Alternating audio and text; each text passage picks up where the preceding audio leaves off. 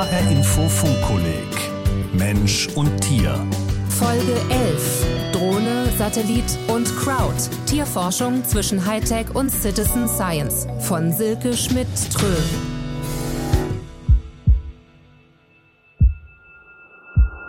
»30. September 2020.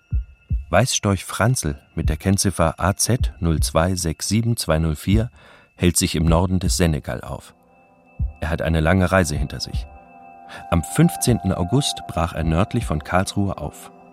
Seine Route führte erst in die Nähe von Lyon, dann durch Spanien, über die Meerenge von Gibraltar, über Marokko und Mauretanien. Weißstorch Franzels Zug ist über die App Animal Tracker des Max-Planck-Instituts für Verhaltensbiologie nachvollziehbar. Sein Aufenthaltsort wird per GPS-Technologie regelmäßig aktualisiert. Dafür trägt der Storch einen kleinen Sender. Seine früheren Routen kann man sich rückwirkend ansehen. Ein Beispiel dafür, welche Einblicke heute Hightech in das Leben von Tieren ermöglicht. Sogar Chips, Satelliten, Drohnen und KI gehören in den aktuellen Werkzeugkoffer der Tierforschung. Das Wissen über Tiere wächst aber auch durch viele kleine Beobachtungen mit einfachen Mitteln. Sie kommen nicht nur von Berufsforschern und Forscherinnen, sondern auch jenen, die ihre Freizeit der Wissenschaft widmen und beispielsweise Schmetterlingsarten regelmäßig dokumentieren. So 14.42 Uhr. Und dann gehe ich mal langsam los und gucke, was ich hier sehe. 200 Meter nach links, 200 Meter nach rechts. Hier in dem Bereich, wo ich jetzt hier aktiv bin, habe ich inzwischen an die 50 verschiedene Tagfalter gesehen.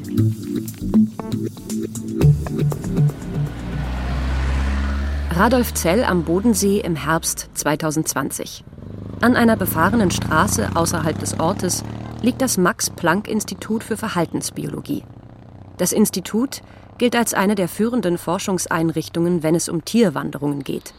Sein geschäftsführender Direktor ist Professor Martin Wikelski. Er leitet das internationale Kooperationsprojekt ICARUS. Die Abkürzung steht für International Cooperation for Animal Research Using Space, die internationale Kooperation für Tierforschung aus dem Weltraum. ICARUS ist im Prinzip ein System, wie man kleine Datenmengen über Satellit übertragen kann.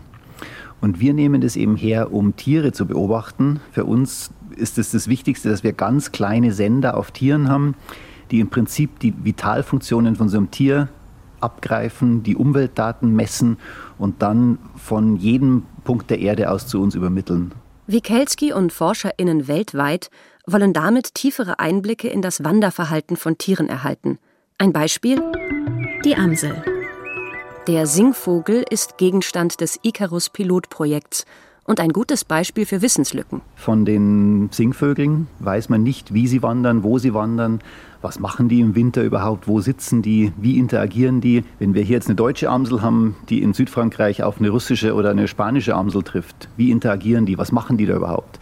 Wer überlebt, wer ernährt sich wo? Also alle diese Fragen sind offen. Tausende Amseln mit Sendern sollen sie beantworten. Nur eine Tierart von vielen im Icarus-Projekt. Sie bewegen sich in der Luft, am Boden, im Wasser. Martin Wikelski will mit Daten von vielen Individuen etwas schwer Greifbarem auf die Spur kommen. Der Schwarmintelligenz der Tiere. Die Idee, Bewegungs- und Vitaldaten vieler Tiere könnten als Frühwarnsystem dienen, zum Beispiel für Erdbeben. Dass Tiere sie früher als Menschen spüren, ist bisher noch eine These. Martin Wikelski geht ihr nach. Der Verhaltensbiologe stattete dafür auf einer italienischen Farm Haustiere mit speziellen Sensoren aus. Sie messen, wie aktiv die Tiere sind. Und die ForscherInnen sehen genau hin, was die Erdbebenwarten melden, wenn die Aktivität der Tiere ungewöhnlich ansteigt. Das heißt, dass die alle zusammen rumspinnen, sich ganz wild bewegen, weil dann haben wir gesehen, dass nachfolgend die Möglichkeit besteht, dass da Erdbeben kommen. Also das ist in den Abruzzen haben wir da gemessen, dass es offensichtlich eine Vorahnung gibt unter diesen Tieren, dass da was kommen könnte. Um diese Vorahnung zu belegen, sollen viele Tiere weltweit Icarus-Sender tragen. So steigt die Chance, in der Nähe eines Erdbebens tatsächlich Daten aufnehmen zu können. Denn Icarus ist ein modernes Telemetriesystem. Telemetrie bedeutet Fernmessung. Ein Sender, auch TAG genannt, zeichnet Messwerte auf und überträgt sie zum Beispiel per Funk an einen Empfänger. Seit Anfang der 1960er Jahre setzen WissenschaftlerInnen die Methode als Biotelemetrie in der Tierforschung ein. Die Sender werden dafür etwa auf den Rücken oder um den Hals der Tiere geschnallt. Moderne Sender übertragen ihre Positionen oft automatisch und zeitnah, per SMS oder per Satellit. Und sie werden genauer. Tags können über das Global Positioning System, kurz GPS, auf wenige Meter genau aufzeichnen, wo die Tiere sind. Zusätzlich zeichnen sie auch immer mehr Daten wie Beschleunigung und Temperatur auf. Man kann damit Tiere auch dann gut erforschen, wenn man nicht vor Ort ist. Bei Vögeln sei es fast so, als flöge man mit ihnen, sagt Martin Wikelski. Wir wollen ja das gesamte Leben von so einem Tier nachvollziehen. Das heißt, der Storch schlüpft irgendwo aus seinem Ei, wird dann auf dem Nest großgezogen und bevor er ausfliegt, kriegt er eben so ein kleines Handy mit, das sein Leben lang aufzeichnet, was macht dieser Storch. Und wenn wir dann wissen, was hat der erfahren, wo war der überall, dann können wir wirklich sagen, ah, aus diesem Wissen heraus entscheidet sich dieses Individuum dafür oder dafür oder dafür. Das Icarus-System bringt zwei Besonderheiten mit sich. Die erste, eine Antenne auf der internationalen Raumstation ISS. Sie empfängt Daten der Sender und schickt sie weiter an eine Bodenstation. Das ist günstiger als das Verschicken von Datenpaketen per SMS über das Handynetz, sagt Martin Wikelski. Dort drohen hohe Roaminggebühren. Wir haben zum Teil im Monat 10.000 Euro Handykosten. Und wir verlieren halt sehr viele Tags, weil die in Gegenden sind, wo es keinen Handyempfang gibt. Das Gewicht des Tags ist die zweite Besonderheit. Die Icarus-Sender wiegen weniger als 5 Gramm. Dadurch können die Wanderungen vieler kleinerer Tiere wie Amseln erstmals nahezu in Echtzeit beobachtet werden. Das Sendergewicht spielt in der Telemetrie eine große Rolle. Schließlich schleppen die Tiere sie ständig mit sich herum. In der Regel müssen Sender weniger als 5% des Körpergewichts der Tiere wiegen. Für eine Amsel mit etwa 100 Gramm Gewicht ist ein Minisender mit 5 Gramm also ertragbar. Aber selbst leichtere Sender können Tiere behindern. Es kommt auch darauf an, wie sie festgemacht sind, sagt der Radolf Zeller Verhaltensbiologe Martin Wikelski. Das testen wir erst immer auch in Gefangenschaft, um zu sehen, gehen die Tiere mit diesen Tags gut um, kommen die zurecht. Bei den Amseln haben wir das jetzt schon seit zehn Jahren, zwölf Jahren so gemacht, mit einem kleinen Rucksack um die Füße. Da haben wir auch Überlebenswahrscheinlichkeiten gemessen und sehen, dass es keinen Unterschied gibt. Wenn, dann schaut es so aus, dass die mit Sender ein bisschen besser überleben. Aber wir wissen natürlich, die Tiere wollen eigentlich den Sender nicht. Das heißt, wir haben immer diesen ethischen Konflikt, ohne Sender kriegen wir fast nichts raus. Mit Sender belasten wir die Tiere ein bisschen. Forschungsprojekte mit Sendern gelten als Tierversuch. Auch deshalb ist Begleitforschung nötig. Gerade wenn neue Technik zum Einsatz kommt. Der Kaiserpinguin. Eine Pinguinkolonie in der Antarktis. Die Kamera filmt vom Boden aus, mit etwas Abstand, Kaiserpinguine und ihre Küken. Was das Video aus dem Jahr 2019 nicht einfangen kann, eine Drohne schwebt über den Pinguinen. Die Küken reagieren nach und nach, schlagen aufgeregt mit den Flügeln. Ein Anzeichen für Stress. Die Aufnahmen hat Marie-Charlotte Rümmler gemacht. Die Ökologin arbeitet am Thüringer Institut für Nachhaltigkeit und Klimaschutz in Jena, kurz THINK. Sie will wissen, ob unbemannte Luftfahrzeuge, also Drohnen, Tiere stören. Wir stellen Kameras auf, so dass die Tiere durch die Kameras und uns selber natürlich nicht gestresst werden und filmen einfach während verschiedener Drohnenüberflüge in verschiedenen Höhen und aus verschiedenen Richtungen und so weiter die Tiere. Und dann wird sich zu Hause eben hingesetzt und in sehr langwierigen Videosessions sozusagen das Material gesichtet und dann wird jedes einzelne Tier darauf beobachtet und es wird eben notiert, welche Veränderungen im Verhalten da passieren. Diese Begleitforschung ist wichtig. Denn die Drohnen sollen in der Antarktis künftig bei Pinguin-Monitorings zum Einsatz kommen. Unter einem Monitoring versteht man grob sich wiederholende Untersuchungen. Sie sollen Abweichungen von der Normalität oder Veränderungen festhalten. In der Tierforschung stehen Monitorings oft in Zusammenhang mit dem Arten- und Naturschutz. Bestände einer Art oder die Anzahl der Arten werden an einem oder vielen Orten gemessen. Über Monitorings werden so zum Beispiel Umweltveränderungen sichtbar. Marie-Charlotte Rümmler ist Teil eines Think-Forscher-Teams, das neue Methoden für ein flächendeckendes Pinguin-Monitoring entwickelt. Denn beim Schutz der Antarktis und ihrer Ökosysteme spielen Pinguine eine wichtige Rolle. Bei Pinguinen ist es so, dass sie eine ganz wichtige Indikatorart sind. Sie stehen also relativ weit oben im Nahrungsnetz der Antarktis und Veränderungen, die im Ökosystem stattfinden, lassen sich eben an Pinguinen teilweise deutlich sehen. Denn Pinguine sind groß, leben in Kolonien, sind also gut zu zählen. Trotzdem gibt es von ihnen wenige Daten, denn die Pinguinkolonien liegen in schwer zugänglichen Gebieten. Bisher zählten Menschen oft zu Fuß.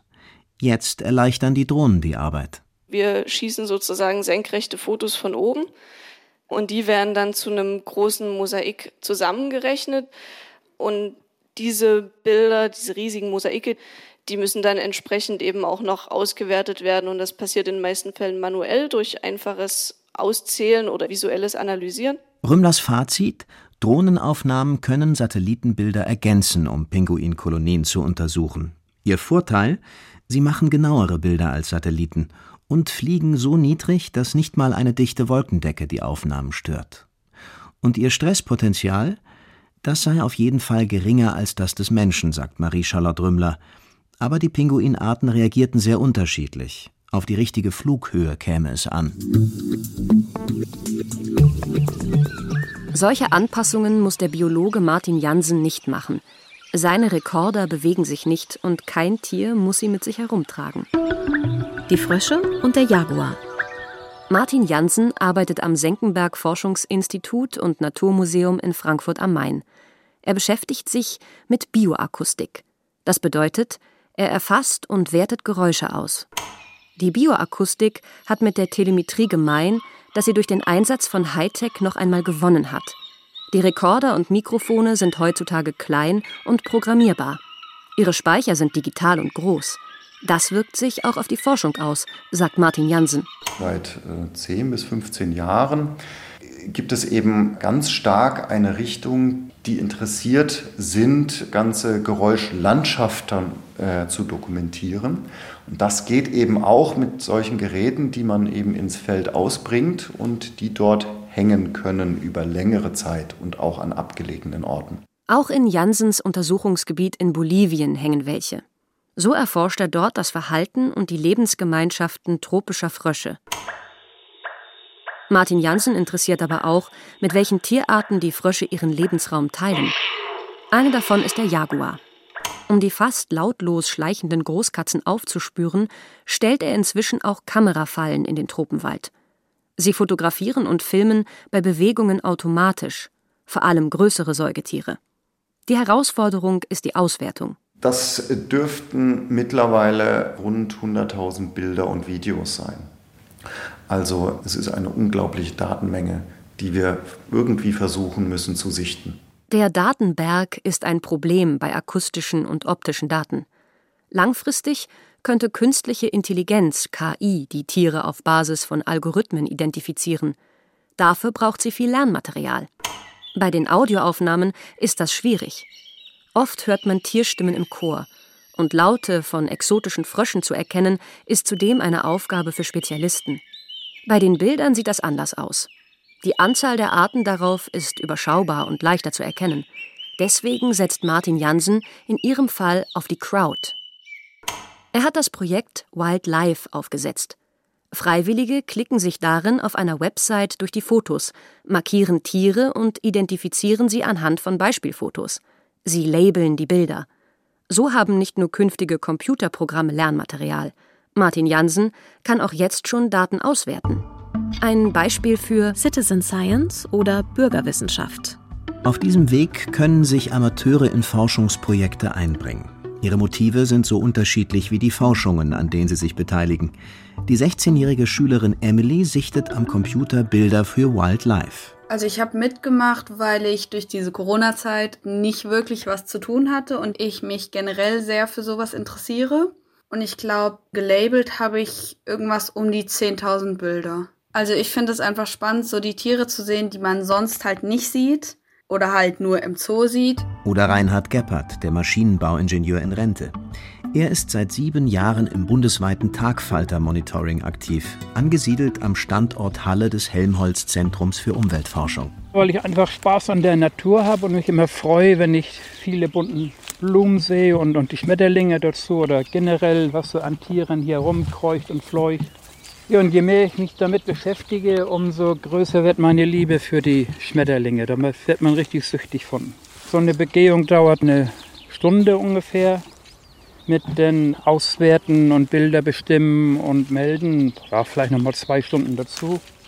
Und das einmal die Woche, also das ist durchaus geringer Aufwand, wenn man eh viel draußen ist. Zwei von vielen BürgerwissenschaftlerInnen. Wie solche Wissenschaftsliebhaber in Forschungsprojekte eingebunden werden können, damit beschäftigt sich am Helmholtz-Zentrum für Umweltforschung die Ökologieprofessorin Aletta Bonn. Sie ist Mitautorin des Grünbuch Citizen Science Strategie 2020 für Deutschland, einem Strategiepapier mehrerer großer Forschungseinrichtungen. Was vielleicht ein Trend ist, dass es neue Möglichkeiten gibt, sich zu beteiligen durch die neuen Medien, aber auch durch technische Errungenschaften wie zum Beispiel billige Sensoren, also Kameras oder auch bildgebende Verfahren, so dass sich mehr Leute beteiligen können. An sich ist Citizen Science aber schon ganz alt. Citizen Science hat als Amateurwissenschaft eine Tradition in der Tierforschung. Beispielsweise existieren seit Ende des 19., Anfang des 20. Jahrhunderts größere deutsche Vereine für Insektenkunde. In ihnen forschen bis heute Berufswissenschaftlerinnen und Amateure. Sie tragen in der Regel ehrenamtlich zur Forschung bei. Sie wirken an wissenschaftlichen Prozessen mit, arbeiten aber nicht institutionell in dem jeweiligen Fachgebiet. Dabei können ihnen unterschiedliche Rollen zukommen. Peter Finke, emeritierter Professor für Wissenschaftsforschung an der Universität Bielefeld, setzt sich seit Jahren mit Bürgerwissenschaften auseinander. Er unterscheidet Citizen Science Light von Citizen Science Proper. Erstens gehören in der Wissenschaft immer Bildung und Forschung zusammen. Wenn aber jetzt von Bürgerwissenschaft oder Amateurwissenschaft die Rede ist, aber immer nur Forschung gemeint ist, dann ist das ein guter Hinweis auf Citizen Science Leid. Und das hängt dann mit dem zweiten Merkmal zusammen. Alle Forschung antwortet immer auf Fragen. Und bei Citizen Science Proper stellen immer die Bürger selbst die Fragen. Bei Citizen Science Light werden sie nur als Beantworter von Fragen tätig, die Profiwissenschaftler ihnen stellen. Peter Finke ist ein Verfechter der Citizen Science Proper, der starken Bürgerwissenschaft. Sie werde seiner Ansicht nach aber zu wenig gefördert und von Berufswissenschaftlern und Wissenschaftlerinnen teils gar ignoriert. Im Fall der Citizen Science Light würden Bürgerwissenschaftler und Wissenschaftlerinnen häufig als billige oder kostenlose Datenzulieferer eingesetzt. Gerade bei den selbstforschenden Amateuren lässt sich aber ein großer Wissensschatz bergen. Sie sind gerade in den Bereichen stark, in denen selbstgemachte Beobachtungen und Erfahrungen wichtig sind. Und wenn sich Amateure beispielsweise wirklich für eine Sache einsetzen, die sie aus ihrer Lebenspraxis heraus kennen, vielleicht auch, wenn es nötig ist, sich für eine Sache als Bürger zu engagieren, obwohl es ihnen womöglich sogar persönliche Nachteile bringt und privater Zeit- und Geldaufwand nötig ist, dann spricht das dafür, dass man sich sehr intensiv um diese Dinge kümmert. Und bei konkreten Dingen in der eigenen Lebensumgebung, da kennen sich Amateure oft viel besser aus als Berufsforscher. Feldornithologen und Ornithologinnen, die heimische Vögel beobachten, seien ein Beispiel dafür. Es gibt aber auch Amateure mit Spezialwissen für andere Tiergruppen, wie Felix Hulbert aus Eltville. Er arbeitet als Bautechniker im Zoo Frankfurt aber er ist auch Mitglied der Deutschen Gesellschaft für Herpetologie und Terrarienkunde, hält Reptilien. Sein Name steht auf Veröffentlichungen über die Reptilien des Omans. Mit Kollegen aus Deutschland und den USA beschrieb er eine neue Echsenart aus Südafrika. Als Forscher bezeichnet er sich selbst aber nicht. Er sieht sich eher als Naturbegeisterten. Ich bin sehr viel im Feld unterwegs und dokumentiere die einzelnen Lebensgemeinschaften von Amphibien, Reptilien, aber auch natürlich von dem Drumherum, also von Vögeln, von Kleinsäugern und tue dies in meinen Vorträgen über einzelne Länder wie jetzt Westafrika, über Gambia zum Beispiel, den Leuten näher bringen. Mit zwei Reptiliengruppen hat er sich besonders intensiv beschäftigt, auf seinen Reisen wie in seinen Terrarien daheim. Ich beschäftige mich seit vielen Jahren fast ausschließlich mit Geckos und Agamen, das heißt bestimmten Echsenarten Afrikas. Bin dort tatsächlich spezialisiert auf Nordafrika und Südafrika, habe aber auch meine Forschungsreisen nach Ost- und nach Westafrika ausgedehnt. Die Art und Weise, wie er Wissenschaft betreibt, hat für Felix Hulbert viele Vorteile. Zum Beispiel muss er sich nicht wie Berufswissenschaftler an Projektzeiträume halten. Ich habe mich ja jahrelang eben mit den Mauergeckos der Gattung Tarantola oder mit den Dickfingergeckos aus Südafrika beschäftigt. Und das ist als Wissenschaftler natürlich gar nicht in diesem Ausmaße möglich, dass man sich über 20, 30 Jahre mit derselben Gattung beschäftigt. Artenkenntnis ist eine Stärke der Amateurforschung. Die Insektenkundler vom Entomologischen Verein Krefeld brachten auf dieser Ebene sogar die Debatte um das Insektensterben in Deutschland in Gang. Auch viele Daten im Atlas deutscher Brutvogelarten beruhen auf der Arbeit von Amateuren. Selbiges gilt für den Verbreitungsatlas der Tagfalter und Widderchen Deutschlands. Erkenntnisse aus eigenen Beobachtungen, sie zu sammeln und Artenkenntnis an jedermann weiterzugeben, kann eine wesentliche Aufgabe der Bürgerwissenschaftler sein, sagt die Ökologin Aletta Bonn. Citizen Science kann aber auch an einer anderen Stelle ansetzen.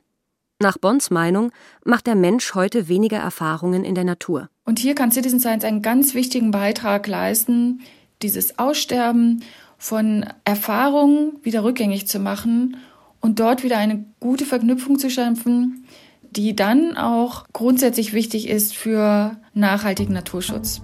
Citizen Science gibt Forschung eine gewisse Bodenständigkeit, erdet sie im Alltag. Satelliten, Drohnen und KI sind drei exemplarische Beispiele dafür, wie sich Wissenschaft parallel hochspezialisierte Spitzentechnologie zu Nutzen macht. Beides braucht es, damit Forschung künftig die noch bestehenden Lücken im Wissensteppich füllen kann. Hallo, ich bin Stefan Hübner, ich bin Wissenschaftsredakteur bei HR Info und ich leite das Funkkolleg Mensch und Tier. Pinguine per Drohne beobachten oder mit dem Kescher über Wiesenstreifen und Insekten suchen, die Art und Weise, wie wir uns die Welt der anderen Tiere erschließen, ist genauso vielfältig wie die Tierwelt selbst wobei wir gar nicht mal wissen, wie vielfältig die genau ist, diese Tierwelt. Die meisten Forscherinnen und Forscher schätzen aktuell etwa acht bis neun Millionen Arten, aber die Werte gehen weit auseinander und trotz der eklatanten Biodiversitätskrise werden immer weiter neue Spezies beschrieben. Etwa aus Böden, sagt der wissenschaftliche Beirat des Funkkollegs Mensch und Tier, der Ökologieprofessor Volkmar Wolters von der Justus-Liebig-Universität Gießen. Die Bodenorganismen spielen eine enorme enorme Rolle für die Artenvielfalt. Leider wird das ja häufig etwas gering geschätzt, weil sich die Menschen eben nicht für die kleinen Schleimer und Krabbler so interessieren, sondern eher für die Tiere, die sie mit großen braunen Augen anstarren. Aber man sagt ja zu Recht, dass in einer Handvoll Boden mehr Organismen leben als Menschen auf unserem Planeten. Die sind natürlich nicht alle verschieden, aber die Artenvielfalt im Boden ist enorm hoch. Solchen Aha-Erlebnissen der Artenvielfalt, ihnen hat sich für das HR-Info Funkkolleg Mensch und Tier Joachim Budde auf die Spur begeben. Was er dabei herausfand, darum geht es in der nächsten, der zwölften Folge unter dem Titel Alles schon bekannt, oder? Warum wir immer noch neue Tierarten entdecken.